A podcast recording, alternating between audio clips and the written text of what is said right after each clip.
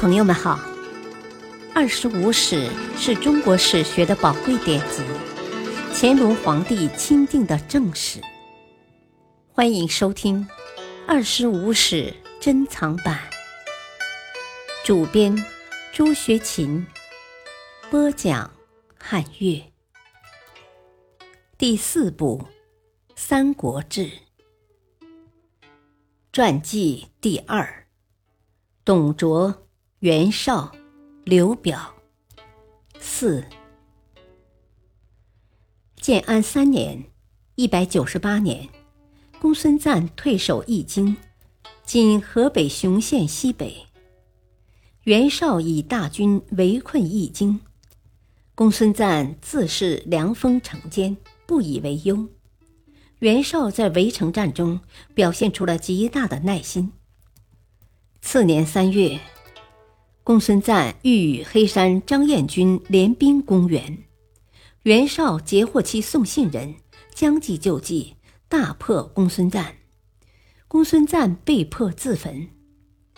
袁绍终于占有幽州，又于当年乘胜占据青州、并州，控四州地，成为当时北方最大的军阀。袁绍在辖地内。对豪族大姓实行各种宽惠政策，又努力恢复和发展生产，得到了豪族的拥护。袁绍的发展大体可分为两个阶段，在得冀州前为上升阶段。袁绍首先竖起反董大旗，是他一生中最辉煌、最成功的政治杰作。他很快成为全国最受关注、影响最大的人物。他也能抓紧这一宝贵机会发展实力。刚开始时，他很注重谦虚待人、礼贤下士，亦能用人之长。在较短的时间内，他的旗下便文臣武将人才汇集。得冀州后，开始了自我满足、骄傲、专横的阶段。在占有四州之地后，其骄傲专横也发展到了顶点。这在两件事情上集中反映出来：一是分封儿子，二是攻打曹操。他占领四州后，即分封三个儿子和一个侄儿为州刺史。当时沮授曾劝阻未果，很令一些人感到寒心。在攻打曹操的问题上，他的专横表现得更为充分。当时袁绍所控四州虽地大物博，势力雄大，但刚得四州不久，内部尚有许多不安定因素。手下的许多人都是短期内凑在一起，彼此不和，相互攻伐，很难扭成一股绳。因此，他在得四州后。应首先安定整理内部，再图发展，但他却迫不及待的要南下与曹操一决雌雄。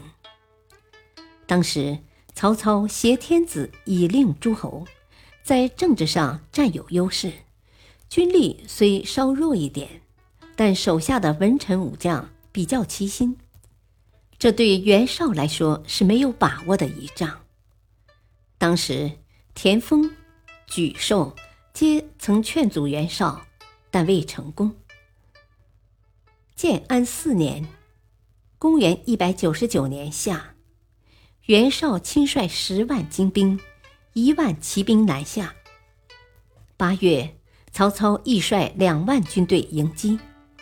袁绍为夹击曹军，曾派人与张绣、刘表联系，但皆无结果。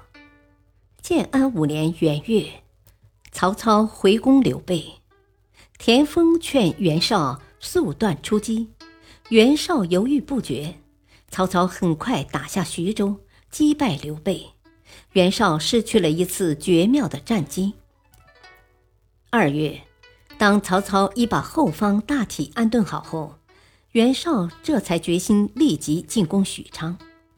田丰认为已经错过了最好的机会。劝其坚守以待，袁绍却将其关进牢里。袁绍率军至黎阳，与曹军发生多次局部战斗，有得有失。又率军进攻官渡，今河南中牟，连营数十里。这年十月，谋士许攸建议趁曹军主力集中于前线之际，分兵攻许，迎取献帝。袁绍过去不承认献帝，现在当然更不愿意承认献帝。如果此战战胜曹操，很明显。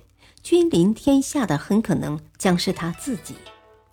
建议未被采纳，许攸正在生气之际，又传来了家人因犯法被收押的消息。许攸甚感失望和愤怒，转而投奔曹操。许攸建议曹操袭击援军的屯粮基地，被采纳。曹操亲率大军。成功的奇袭了援军的屯粮基地乌巢，援军立即溃败。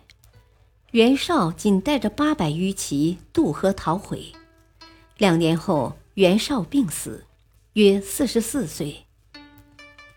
其后，曹操用六年时间铲除了袁绍的三子一侄，统一了北方。感谢收听，下期播讲五。敬请收听，再会。